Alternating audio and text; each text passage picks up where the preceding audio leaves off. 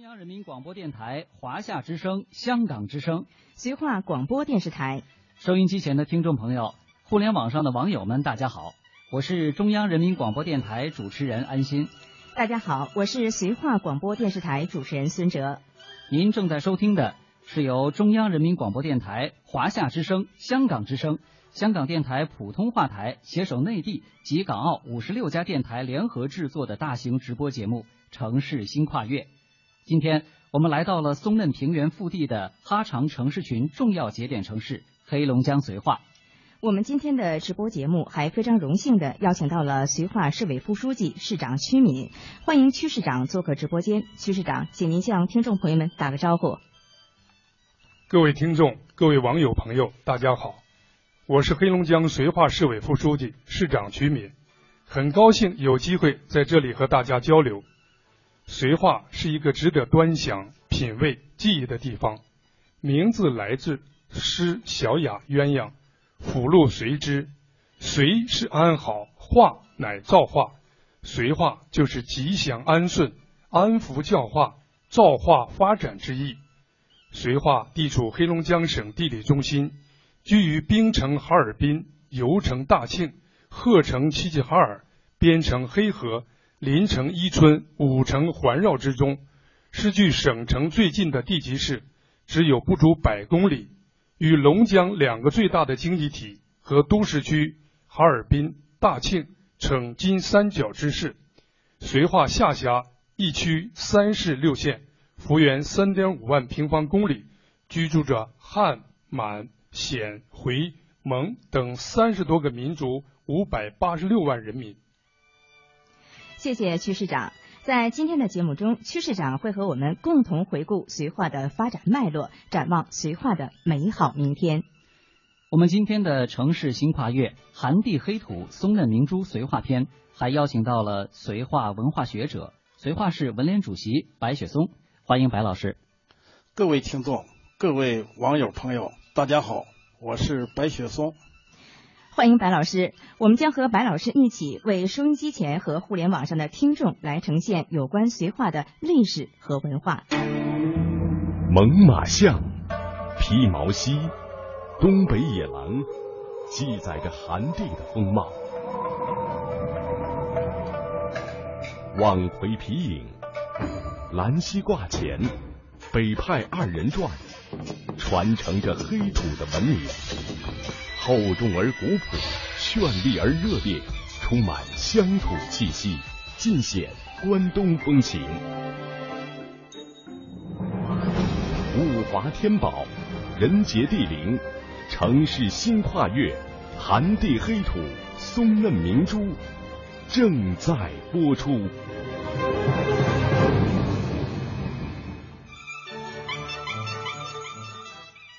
安心啊，来到祖国北疆，通过这几天的生活，你对绥化的印象如何呢？哎呀妈，感受老好了。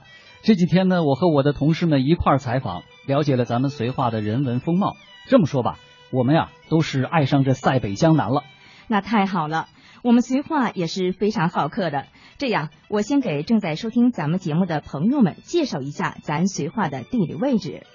我们绥化位于黑龙江省中南部，地处松嫩平原的呼兰河流域。它的地域轮廓就好像是在松花江、嫩江汇合段上越向小兴安岭西路的一条鲤鱼。这个比喻很形象哈。那为了今天的直播啊，我和我的小伙伴们也做了不少的功课。咱们绥化是南倚黑龙江省城哈尔滨，北望黑河口岸，东临伊春临海，西接大庆油田，也是哈尔滨以北重要的区域性中心城市。徐市长，您看我说的准确吗？很对，你观察的很仔细，总结的也很到位。绥化连通四面八方的优势啊，也将逐渐的显现。今天呢，我还要告诉大家，绥化的优势很多，潜力很大，但最本质、最突出的优势是寒地黑土及其生态化的丰富物产、独特区位及其哈长城市群和哈尔滨都市圈的战略机遇。绥化人民及其包容、善良、感恩的和谐基因。谢谢曲市长。我看呢，咱们绥化市物华天宝，人杰地灵，资源禀赋优越，人文历史也独具特色和魅力啊。给你个大大的赞。接下来就得请我们绥化的文化学者、绥化市文联主席白雪松老师来好好的说说绥化。白老师您好，曲市长，二位主持人好。呃，你们说的都没错。我先来说说绥化悠久的历史。大约在一万年前的旧石器时代，绥化地区境内就有古人类繁衍生息。绥化素有“塞北江南”的美誉。刚才主持人也说了，绥化还是黑龙江省重要的农业城市和交通枢纽城市，是全国重要的商品粮基地、草食畜牧基地、农牧产品基地和绿色食品基地。嗯呐，咱们今天的城市新跨越，伴着白主席的介绍，就可以和听众朋友们好好唠唠绥化了。哟，我看安心，你这东北话还不错嘛。香港、澳门的朋友，这个唠唠啊，就是好好聊聊。行啊，孙哲已经开始给港澳的朋友们介绍咱们东北的语言文化了，这是把我的活儿给抢了哈，我也给你点个赞。那很多的港澳听众朋友听说我们这次来到绥化，也很想更多的了解绥化。接下来，我们就请出香港电台普通话台的主持人陈曦来代表香港的听众朋友提出问题。Hello，大家好，我是香港电台普通话台的节目主持陈曦。动画片《冰川时代》已经是出到第五集了，里边的许多动物都是可爱的不得了，尤其是那头猛犸象，我身边的朋友啊都非常的喜欢。我听说全国唯一的猛犸象故乡就在绥化，能给大家介绍一下吗？那还有，我想知道啊，绥化正在打造寒地黑土之都，那能否给我们介绍一下寒地黑土的由来呢？好，感谢晨曦带来香港朋友们的问题。来，第一个问题哈，最近喜欢冰川时代，尤其是那头猛犸象的朋友，看来还真不少。我们央广的记者一家也非常喜欢这头猛犸象，这次还专程去到了猛犸象故乡的绥化青冈采访。我们来听听他采制的录音。看过电影《冰川时代》的朋友，相信和我一样。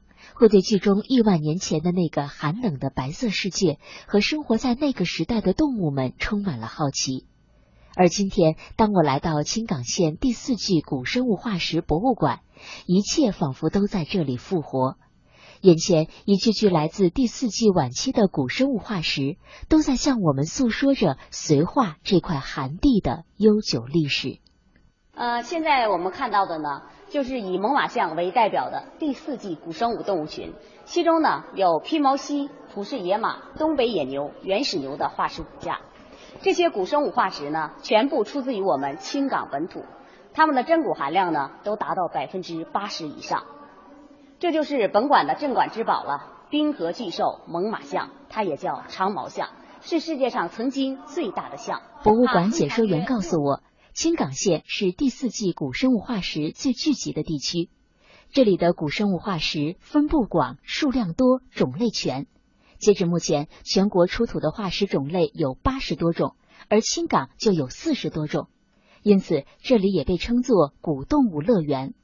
青冈县第四纪古生物化石博物馆馆长王双明：用专家的话说呢，现在如果说想解开第四纪古生物化石呢，只能在青冈这个地方。因为我们现在发现的，从数量上啊，以及学术价值上啊，都是咱们首屈一指的。这么多的古化石能够在当地如此完好的保存，这和青冈县的地理位置和气候环境是分不开的。青冈县国土资源局局长丁金友：夏天的时候出土化石，地表的温度很高很高，但是呢，所富存化石那个地层寒气逼人，人都得穿上棉衣服。才能下到里面，否则的话待上几分钟人都受不了。所以就是说，这个化石所附存的这个地层，它这个温度啊始终是在一个低的温度下保存。看来没有绥化的这方寒地，就没有今天如此多的保存完好的古生物化石。第一次和如此多的古化石近距离接触，敬畏之心油然而生。而常年和他们打交道的丁局长对此更是有着特殊的感受。当出土第一根猛犸象牙的时候，就是门门齿的时候，它上面还沾了泥土，我忍不住上前亲了它，就是拉近了人类与远古生命生物的那种距离，那种时空转换。当时给我的感觉，那么猛犸象皮毛漆，我感觉它虽然沉寂了万年，但是它也呼唤着我们人类，呼唤着我们现今的人来去对它加以保护、加以研究，然后围绕它呢，能为民造福。今天的人们已经听到了远古的呼唤。近年来，新港县采取了一系列措施，加强对古生物化石的综合保护。丁金友围绕这三个小流域，划定了四点二九平方公里的一个化石核心保护区。那么对核心化石保护区呢，进行了一个围栏，然后二十四小时有专人看管。然后呢，那个又出台了古生物化石保护条例。划定了自然保护区，啊，建设了管护房，啊，呃，又安装了一些监控设备，同时呢，成立了青港古生物化石保护研究中心。今年七月十二号，在黑龙江青冈中国猛犸象故乡评审会上，青冈顺利通过评审，正式被命名为中国猛犸象故乡。青冈县文化广电新闻出版局局长赵春雨。啊，为什么叫猛犸象故乡，不叫猛犸象之乡呢？因为和人一样，人呢是故乡只有一个。如果叫之乡的话，哪个地方都可以有，所以说叫猛犸象故乡，也值得我们青冈人特别骄傲的地方。好的，通过一家的报道，我们知道了猛犸象故乡的由来。而晨曦的第二个问题，绥化的寒地黑土之都中的黑土的由来，这得从咱们绥化的物产文化的方方面面来说了。安心啊，我们曾经呢做过一个宣传片儿，里面可以很好的回答晨曦的第二个问题，让我们一起来听一下。寒地黑土松嫩明珠，让我们跟着城市新跨越走起来。这是一片孕育生机的黑土。世界上有三块广袤无垠的黑土地，一块在密西西比河流域，一块在乌克兰大平原。而中国松辽流域的这片黑土地，是亚洲唯一的黑土地带。因开发较晚，且经多年休养生息，迄今仍然养分充足，生机无限。这里的黑土层厚度达六十到一百厘米，形成时间约一万两千年至四万年。土壤中有利于植物生长的腐殖质含量是黄土和红壤的五至十倍，因其分布在四季分明的寒温带，所以得名寒地黑土。绥化就在这片黑土地的核心区域。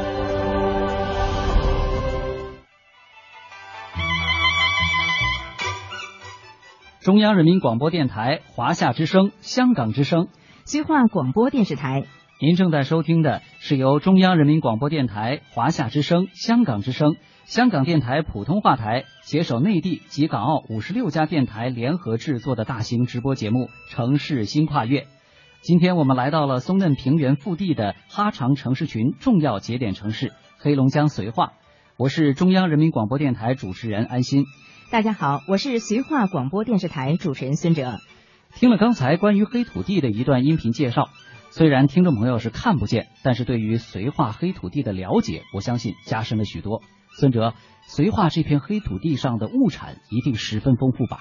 那可不，我们这里有句俗语：“棒打狍子瓢舀鱼，野鸡飞到饭锅里，插根筷子能发芽，丢粒种子可打粮。”旱地黑土是最适合农耕的土壤，所以绥化盛产优质玉米、水稻、大豆等粮食作物，还有亚麻、甜菜、烤烟等经济作物。另外，这里还非常适宜种植蔬菜、瓜果，所以人们都称绥化为“塞北江南”。塞北江南，光听这个名字就足够吸引人的。那我们来这一趟呢，也还发现哈，绥化的森林和草原的面积也很大。野生动物听说还不少，有紫貂、水獭、梅花鹿、飞龙等。听说还盛产木耳、猴头等多种山产品。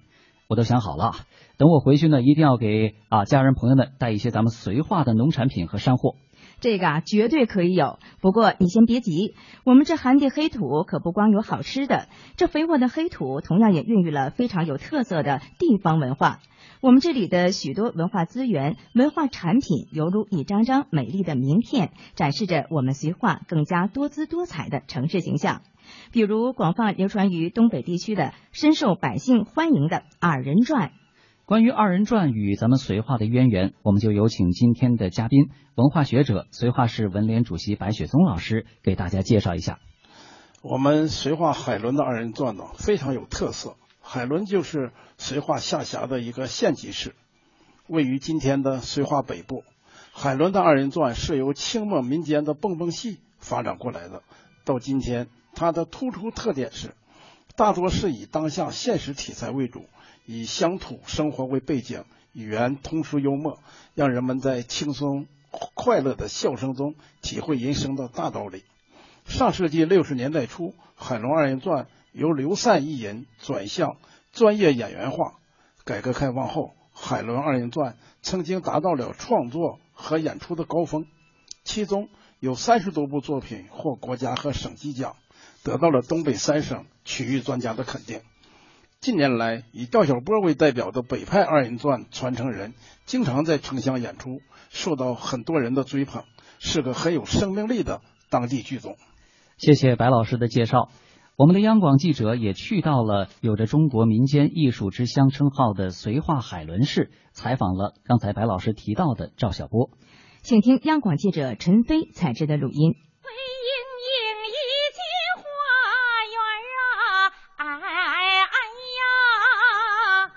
绝对不是。走进海伦市文化中心，赵小波老师正在和他的学生进行排练。那一盆开的本事，这一盆开的本事老来少啊。那一盆开的本事牡丹王啊。对，一定要就是。眼前的赵小波，风姿卓越，眉目流盼。舞台上的他，举手投足之间都具有名师大家的风范。落水汪汪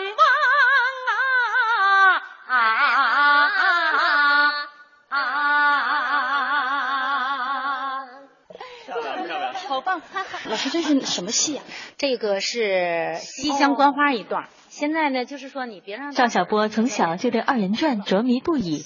十七岁的时候，他原本打算去学习唱歌，后来因为家贫，他决定改学二人转。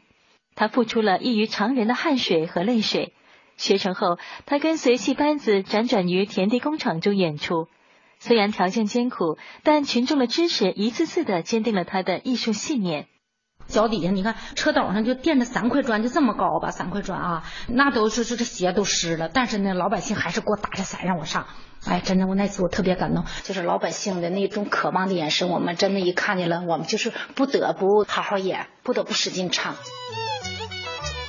二人转的唱词诙谐幽默，富有生活气息，唱腔素有九腔十八调、七十二嗨嗨之称，共三百多个。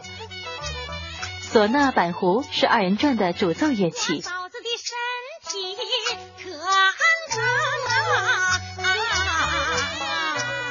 嗨嗨是讲，就是说我们唱腔里头最典型的是对儿嗨嗨拿了一壶嗨啊，对儿嗨嗨拿了一壶嗨啊，拿了一壶拿了一壶拿了一壶嗨啊。说是七十二嗨嗨，也是表现就是唱腔的丰富性。东北有句话：宁舍一顿饭，不舍二人转。二人转的表演有四功一绝：唱、说、做、舞、手转、扇子、大板、玉子板等绝技。经典剧目有《包公赔秦》《女大十八变》《西双下书》《杜十娘》等。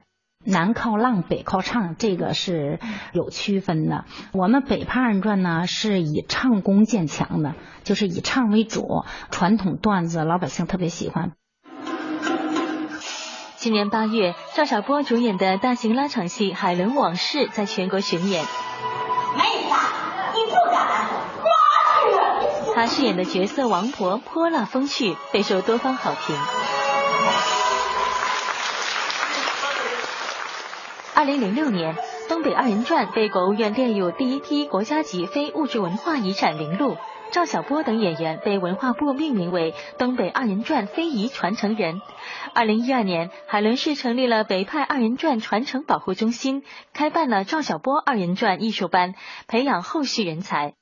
二十二岁的刘宇航跟随赵老师学习了两年的二人转。你觉得在师傅身上最想去学习的是什么呀？我师傅的艺术，还有他传统正气义和德，我会一直走下去。尽量有好的发展，肯定还是说会去努力的。如今，赵小波已经成为老百姓心中公认的关东第一旦，是家喻户晓的明星。但在赵小波心里，二人转才是真正的明星。二人转就谁都能哼哼两声，你随便你上大街找一个说你给我哼哼一段二人转，他都会。所以说呢，二人转就是在东北这块就是他是明星，二人转是明星。二十多年的舞台人生让赵小波赢得了众多的荣誉，但他并没有停下追求艺术的脚步。舞台上、课堂上，他始终以一腔热血和执着，让心中的二人转一直上演。二人转呢，就是咱们东北乡土嘛，这颗奇葩，感觉我既然做了，我就应该对得起这门艺术。嗯，假如说你想让这门艺术提高，还得是从娃娃抓起。就是这门艺术如果能走进课堂，那就妥了。通过白老师的介绍，加上陈飞的采访，我发现咱们绥化海伦的二人转里，还真是有着许多与众不同和值得探究的学问。这有机会啊，我还真想去学一段咱们绥化海伦二人转的唱段。好啊，咱说好了，下回来啊，你可得唱一段。没问题。我们绥化呢，不仅是北派二人转的发祥地之一，与另外一种民间戏曲形式皮影戏也有着深厚的渊源。绥化望奎是著名的皮影之乡，是绥化的下辖县。下面我们请白老师接着来给大家说说望奎皮影的哪些事儿。好的。呃，望奎皮影啊，历史悠久，是在清朝同治年间传入这个地方的。呃，历经百年风雨，从崔春芳、关兴九、张学文到古宝珍，现在已经是第四代了。他们表演的皮影戏《三请樊梨花》等多部精彩剧目，都深受大家的欢迎。谢谢白老师的介绍。我想，因为绝对的优秀独特才会被关注。那望奎皮影艺人的这份坚守也是令人感动的。央广记者一家呢，也走进了绥化皮影之乡望奎，和这些民间艺术家们好好聊了聊。请听他带来的录音报道。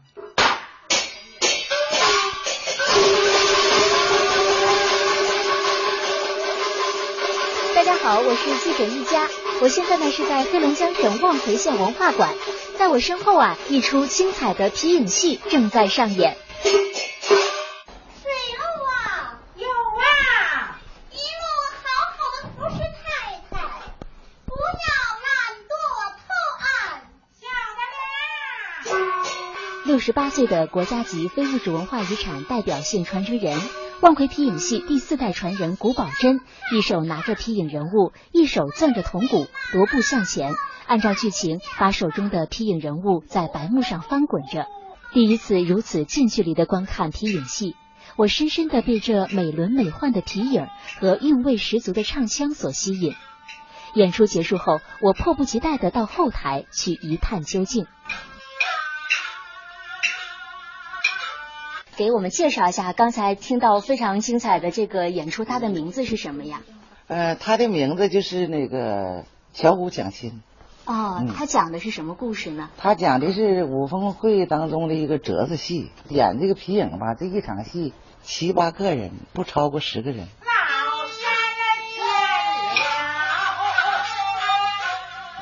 万奎素有皮影之乡的美誉。十八世纪末，就有河北乐亭的皮影艺人来望奎落脚演唱。望奎皮影在本地皮影的基础上，大胆吸收河北乐亭影腔调，形成黑龙江两河水皮影的韵致风格。二零一一年，作为中国皮影戏的一部分，望奎皮影戏正式入选人类非物质文化遗产代表作名录。古宝珍，望奎县皮影吧，就是什么呢？这个江北派皮影，它跟那个。陕西、山西呀，跟那个辽宁都不一样，他的唱腔也不一样，影人的做法也不一样。俺们那个挺讲究这个图像的，就是那个这图像非常好看，姜伟派皮影。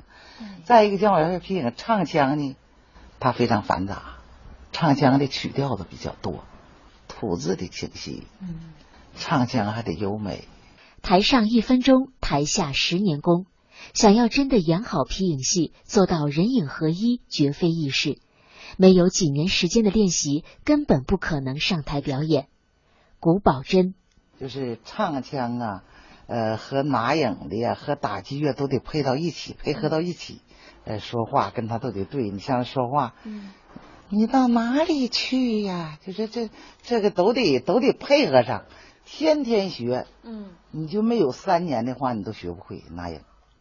为了把这门传统艺术传承下去，古宝珍发动了整个家族。他的女儿关海英今年已经四十多岁了。为了来排练节目，她每个月都要来回几十公里，和老艺人们练上几个小时。刚开始是不情愿的，现在就是慢慢的喜欢上了，决心把这门古老的艺术就是传承下去。谈到未来皮影戏的发展，这些年近花甲的老艺人们对后来人寄予厚望。他们希望能有越来越多的年轻人了解皮影戏，喜欢皮影戏，学习皮影戏。皮影戏老艺人张淑荣，让各处对这个万桂这皮影有一个印象，因为它是世界级的了，永远不能把它失传了，得给它传留下去。谢谢一家带来的报道，让我们有声有影的感受到了万奎皮影的艺术魅力。孙哲啊。这个绥化有二人转，还有皮影戏。那这么说来啊，绥化算是一个民间戏曲之乡了。那是当然了，不仅有你说到的这两个，我们绥化的其他一些艺术形式呢，也都有着特色鲜明、博大精深的特点。比如绥宁的黑陶艺术、北林的泥核陶艺术、兰溪的挂件艺术等等，都已被列入黑龙江省非物质文化遗产名录。哎，等等。你刚才说的挂钱哈，挂钱是什么呢？这个听起来有点意思，相信不少的朋友也会挺感兴趣的。白老师，您给介绍介绍。呃，这个挂钱啊，呃，是过去东北的大户人家过年时为显示自家富贵，呃，常把大钱穿起来挂在家里；而贫穷之人，呃，为表达自己的愿望，就利用剪纸剪成大钱也把它挂起来。随着生活水平的提高。当年那种纸质大钱演化变成了精美的民间工艺品。兰溪挂钱在绥化全市、黑龙江全省乃至全国都可以称之为独具特色。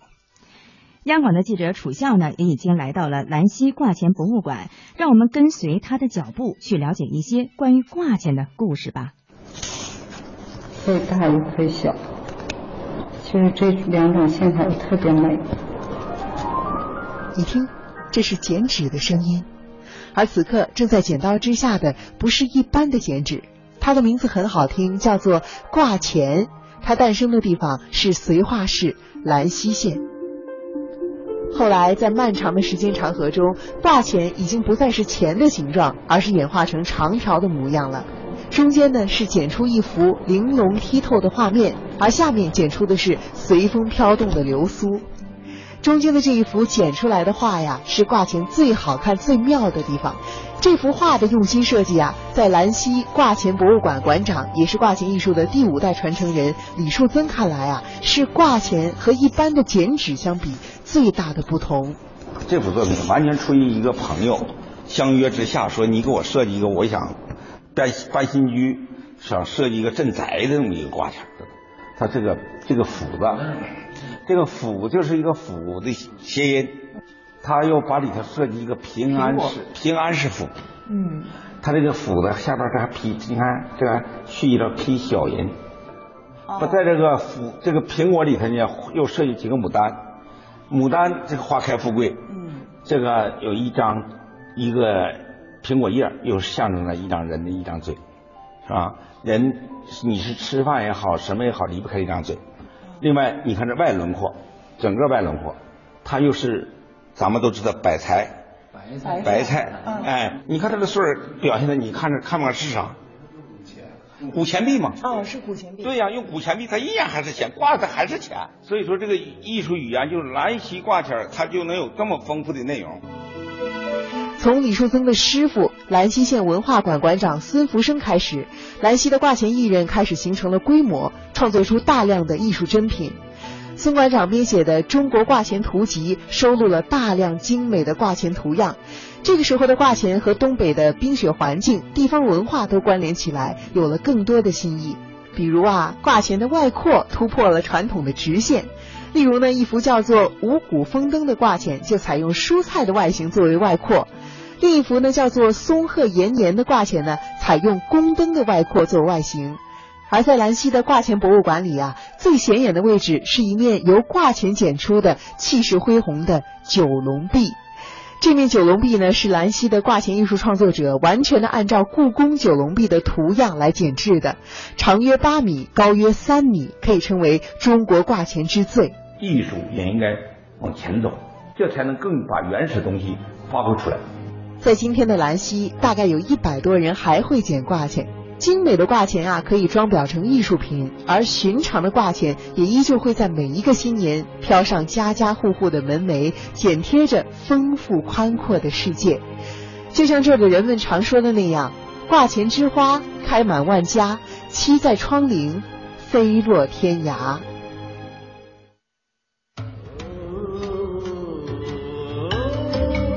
这是一片滋养绿色的沃土。这是一片升腾希望的热土，这是一片美丽祥和的乐土。建设寒地黑土之都，打造特色产业之城，构筑田园养生之地，蘸着时代的华彩，挥起如船的巨笔。黑土地上的绥化人正在创造新的辉煌，书写新的荣耀。城市新跨越。寒地黑土，松嫩明珠正在播出。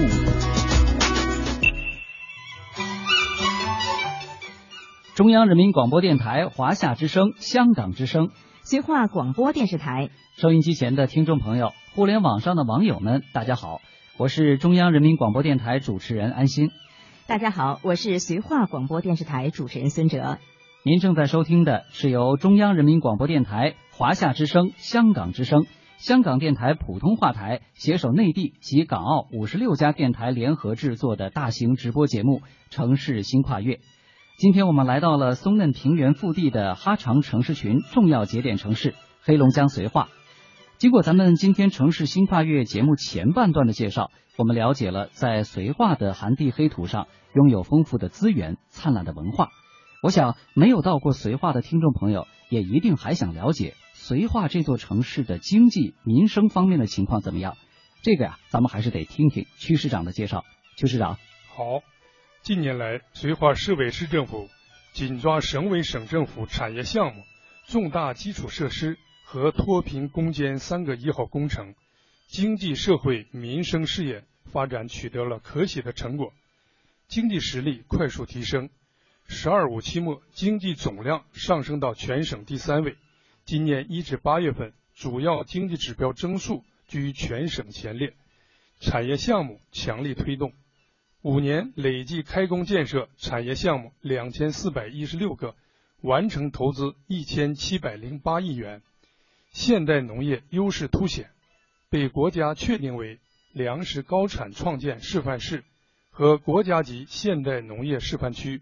绿色食品及农产品精深加工迅猛发展，城乡面貌显著变化，获得全国文明城市提名资格，民生和社会事业全面进步，推进脱贫攻坚十大行动，群众获得感不断增强。谢谢区市长，安心啊。黑土地上物产的丰富性、土壤的肥沃性和气候的区间性，赋予了寒地黑土绿色农产品安全、营养、健康的品质特征。我们绥化的寒地黑土绿色农产品品牌价值已经达到了一百二十三亿元。嚯，光听这个数字就可以感受到咱们绥化在绿色农产品上的优势。有道是中国大豆看龙江，龙江大豆看海伦。咱们就一起去感受一下中国大豆之乡的热情吧。接下来，让我们跟随央广记者陈飞来到绥化海伦。在海伦市前进乡东兴村的绿色富硒芽菜大豆基地上，村党支部书记刘村生一边拨弄着即将成熟的大豆，一边和记者说起了寒地黑土的神奇。这块一眼望不到边，这一片就是五千亩地，最小粒儿芽菜豆，一米一大垄，垄上三行。这土都是黑色的耶，这就是寒地黑土，富硒。一年能够收多少？一公顷土地能产五千斤。什么时候可以收割？九月下旬，初加工之后就是筛选，直接就直销了。还要继续扩展那个种植面积吗？对，大约也就是再往周边辐射，再能辐射一万多亩。刘先生提到的硒元素对人体具有增强免疫力的功效。海伦市富硒办副主任朱洪成告诉我们，海伦市坐落在富硒带上，目前正积极发展富硒农业产业，全力打造集富硒产品生产加工为一体的生态富硒产业发展基地。我市大豆具有成熟度好、籽粒饱满、营养价值高等特点，被誉为金豆，是全国乃至全世界最优质的大豆，是系列豆制品的最佳原料。大豆平均硒含量在百分之零点零六毫克每公斤，富硒率达百分之百。华夏之声、香港之声的听众朋友，大家好，我是记者陈飞。我现在呢是在黑龙江省龙海食品公司的包装车间。我们看到一包包的豆粉呢，通过流水线运到了包装的车间，工作人员呢把它们分装成了一包包的小的豆粉，就是我们的产品了。在我身边呢是李师傅，让他为我们介绍一下豆粉的制作过程。豆子来之后呢，咱们经过清选、精选、烘干、冷却，十五道工序出成品。整个过程需要多长的时间呢？三十分钟左右吧。咱们产量每天是五十吨左右。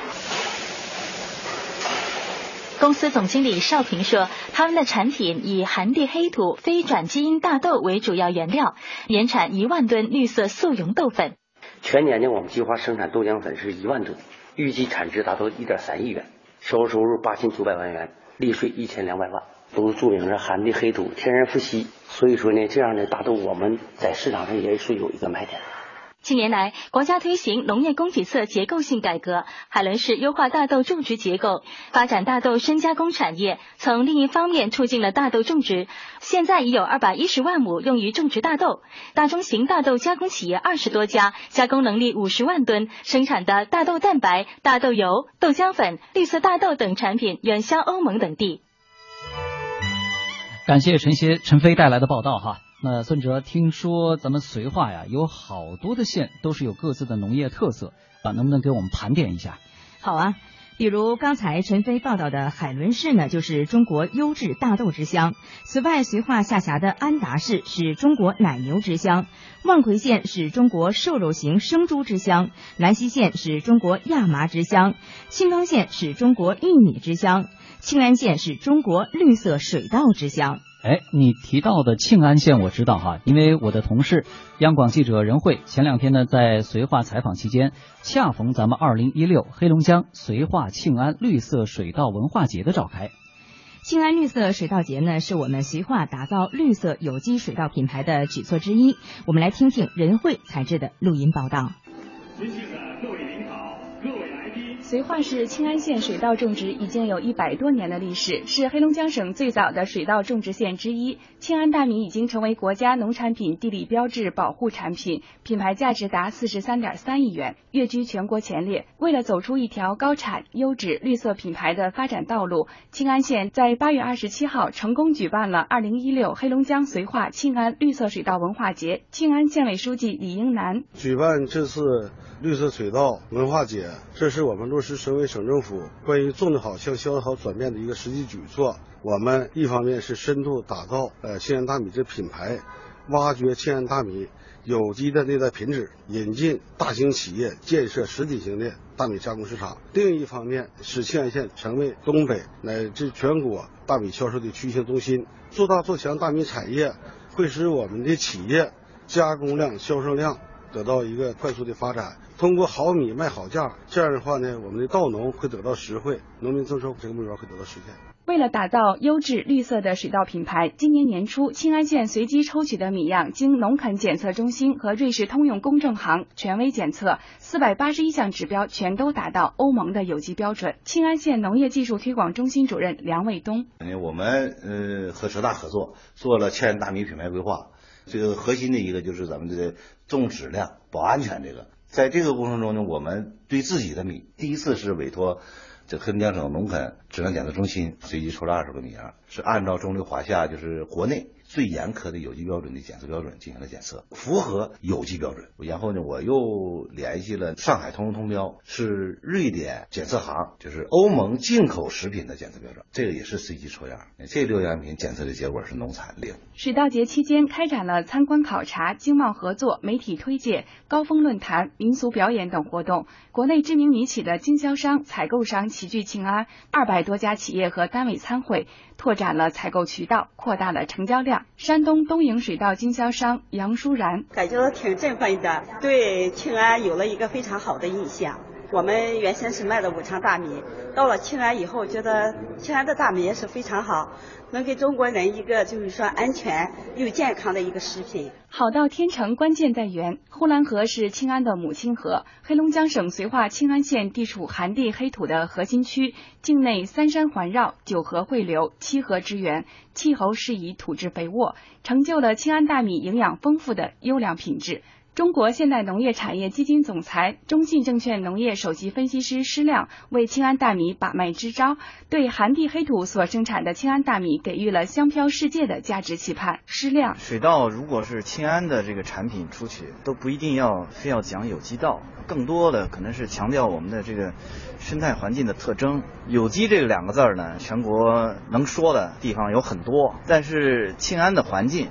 对这个全国的优质稻产区来讲，也是比较独特的。这个地方就应该让人记住是优质的水稻。庆安的产品应该比人民群众所认识的这个有机稻。层次要高一些。本次水稻节打造的新型产销模式，也为本地大米企业的生产者拓宽了合作发展的思路和视野。庆安宏亮米业有限公司经理张洪亮，这个平台搭的吧，我是长见识了。有些你看东河米业，还有那个西利达米业，人这个都是咱们千县龙头企业，品种全，这里学了很多知识。世界杂交水稻之父、中国工程院院士袁隆平为本次水稻节题词：“庆安绿色有机水稻，关爱人民身体健康。”据统计，为期三天的二零一六黑龙江绥化庆安绿色水稻文化节，参与订货的企业有七百零四家，完成新米预定量七点六九万吨，预定金额四点六九亿元。庆安全县二百八十万亩耕地中，绿色水稻种植面积达到一百五十多万亩。“十三五”期间，庆安县将进一步扩大有机水稻种植面积，力争实现由绿色食品之乡向有机食品之乡的过渡。谢谢任慧带来的报道。刚才我们听到了海伦的大豆、庆安的大米，其实我们绥化呢还有很多其他的农产品，但是时间的关系啊，就不一一的道来了。嗯，薛市长，刚才的这些报道，让我们可以感受到咱们绥化有较强的区域经济活力的优势哈。对，我们就是按照习近平总书记的要求，扬长避短，扬长克短，扬长补短，树立绿水青山是金山银山。冰天雪地是金山银山，寒地黑土也是金山银山的理念。现在啊，我们启动了以五大发展理念为总动力，创新发展和创新驱动为主引擎的火车头，和新模式、新业态、新经济、新环境、新担当等为新动能的动车主计划，在需求侧管理和供给侧改革上聚焦发力。奋力走出绥化振兴发展的新路子，努力打造寒地黑土之都、特色产业之城、田园养生之地。薛市长，呃，其实如果从撤地设市的时间算起，好像绥化呢只有十几年的历史，算是一个非常年轻的城市了。您能给我们介绍一下，在未来的一段时间，绥化在城市发展规划上的思路和目标吗？好，就是要。努力优化三个功能区布局，大力推进三种经济形态转型升级，打造具有发展活力的区域发展新引擎。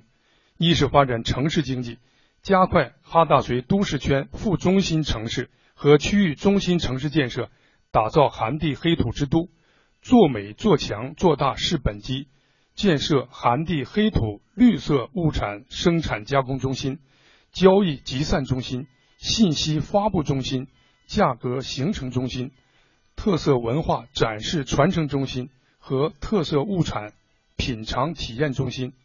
二是发展县域经济，加快龙江腹地成长带和卫星城建设，打造特色产业之城，做特做优做强县市区，实施一县一园区一主导产业战略，推动产业链、价值链、供应链叠加发力，打造绿色食品之城、精细化工之城、生物医药之城、亚麻纺织之城等。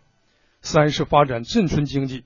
加快特色小镇和一村一品建设，打造田园养生之地，做精、做专、做美镇村，建立和完善利益连接机制，推动以村为基本单元的复合型经营主体家庭农场、企社合一等新模式，大力发展共享经济、私人定制、寒地黑土家、互联网家、庭院经济家等新兴业态。统筹推进候鸟式养老与田园式养生，引领城里人下乡享受田园风光。嗯，区市长打造寒地黑土之都、特色产业之城、田园养生之地，是绥化走出全面振兴路子的一个具体实现的路径。那么要走好这个路径的话，还有哪些具体的工作要做呢？概括的讲，就是打好一套组合拳，一是做好改造升级老字号。深度开发原字号，培育壮大新字号这三篇大文章；二是激活粮头实尾、农头工尾、油头化尾三头三尾；三是推进农业一二三产业、健康养老旅游产业、产城人三个融合发展；四是优化城乡营商安全稳定三个环境。刚才区市长呢提到了互联网加这一点，给我的印象呢特别的深刻。确实啊，农产品不仅要种得好，还要销得好。接下来，咱们就跟随记者一家去到绥化市北林区正大电子商务孵化园走走瞧瞧，感受绥化的绿色农产品通过互联网加走出去的步伐。走进黑龙江省滨北正大农业集团有限公司，清脆的打印机声不绝于耳。这对于都市人来说再熟悉不过的声音，在网络运营部经理江旭听来却是无比的喜悦，因为这意味着他们的农产品电子商务平台又接到了新的订单。基本上都是每天集中打，呃，早上打一批，中午打一批，还有晚上打一批。呃，打出之后我们进行分类，分类之后我们送到这个快递公司，经过他们的分拣，按各省分拣之后，他们就运到全国各地。这个工作量是不是挺大的？一天这个单子大概能打多少张？嗯，从几百到几千不等。借助互联网加的东风，北林区在现代农业水田示范区建设物联网平台信息系统，对水稻种植、运输、仓储、销售进行全程控制，同时引导和鼓励水稻加工企业建立网店，让绥化的高品质大米方便快捷地走进千家万户。假如说咱们想买这个大米，咱们就可以点一下，点一下以后，然后咱们可以就是翻到下面，它有一些介绍啊，还有画面，觉得可以的情况下就可以立即购买。立即购买就是可以直接就可以付钱，然后我们这边就可以销售大包装。咱们的物流都销售都属于空运，一般远的地方，正常来说最快的情况下是两三天，最慢的情况下也就四天已经到了。怎样实现由种的好向销的好转变，卖出高品质农产品应有的价格，是农业大市绥化面临的一个重大课题。通过搭建电商平台，就能有效减少销售的中间环节，降低经营成本，增加农民的获利空间。黑龙江省滨北正大农业集团有限公司网络运营部经理江旭。我们现在主要是说订单式的，比如说现在今年我们这个米的品种比较好，完我们就按照这个种子发放给这个农民，完之后按照他们这个订单式的，我们可能是比这个市场上再高一高一些价格再回收回来，按照我们的品种，通过他们的米，完我们进行呃筛选、加工、包装，之后呃做成品牌的米，在网上再再销售。通过这个线上再拉动线下，大米增值了，我们把这个农民这块这个这个费用也也就是让他们也同时也增值了。销量增加了，利润提高了。如果说互联网加为农产品插上了飞向全国各地的翅膀，那么这飞翔的背后离不开探索的智慧和尝试的勇气。黑龙江省滨北正大农业集团有限公司董事长任秀波：原来的时候，事实上来说，要要销到说是全国各地多少个省市，要没有互联网，实际上是很难。因为哪个地方都得设办事处啊，还要设人员，还要配置。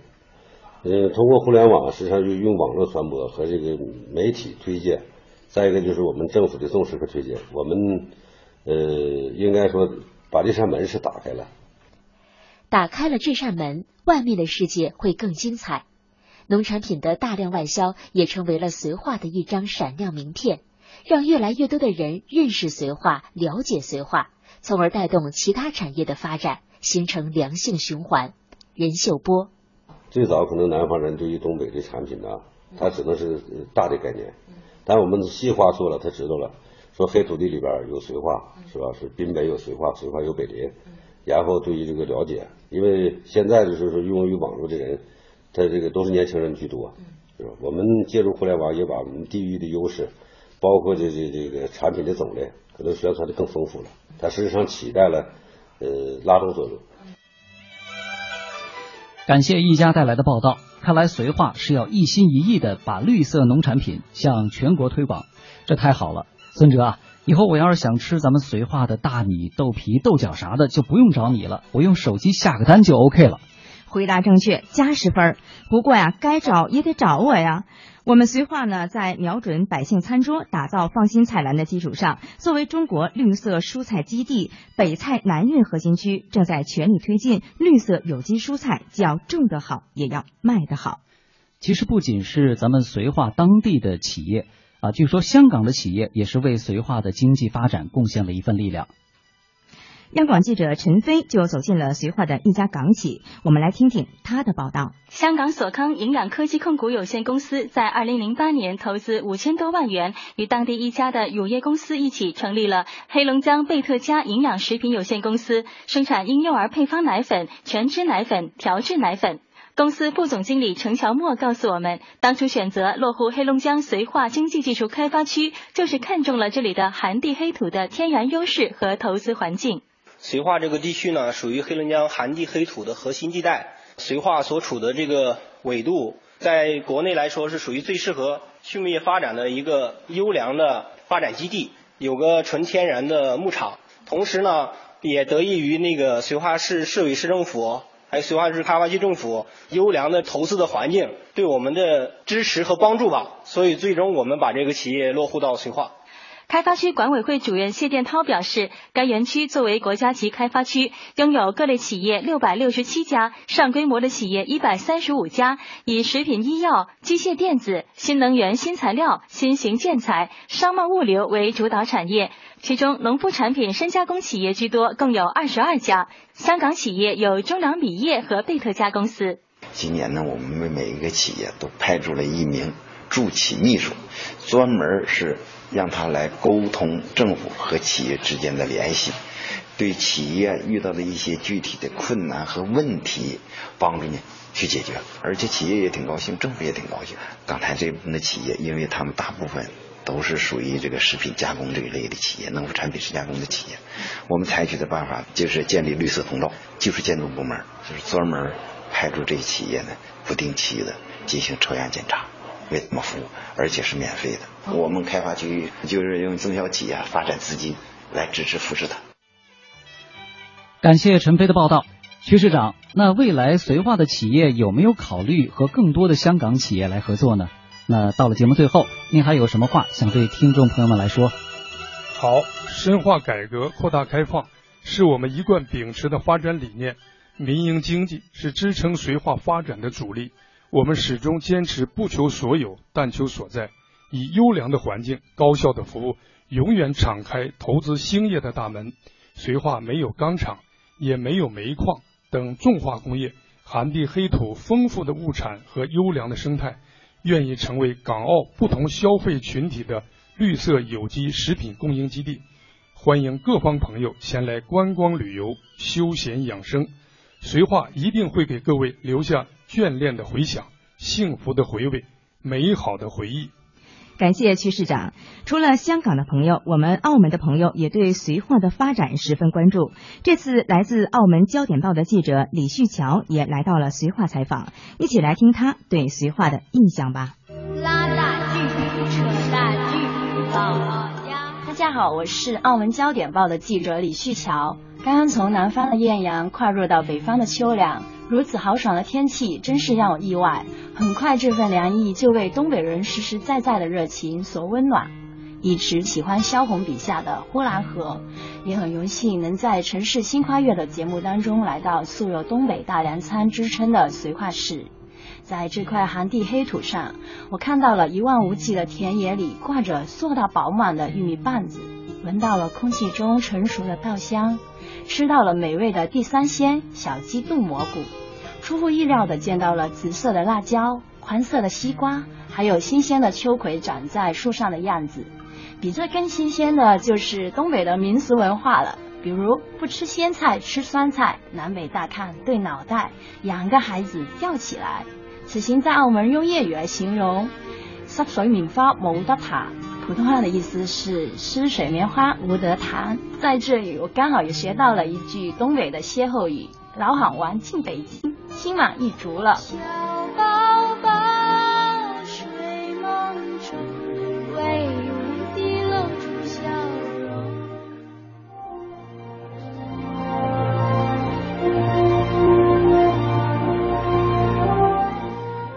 海阔天高任飞跃。风正潮平好扬帆，绥化这轮冉冉升起的朝阳，正在龙江大地蓄势喷薄，绽放异彩。绥化这座活力四射的城市，正以海纳百川的胸怀张开臂膀，期待着四海宾客的到来。踏上这方热土，天地将因此而广阔，事业将因此而辉煌，人生。将因此而精彩。美丽的绥化欢迎您，开放的绥化拥抱您，多情的绥化期待您。朋友们，城市新跨越，寒地黑土，松嫩明珠绥化篇就到这里，感谢您的收听，再见。欢迎再来绥化，再见。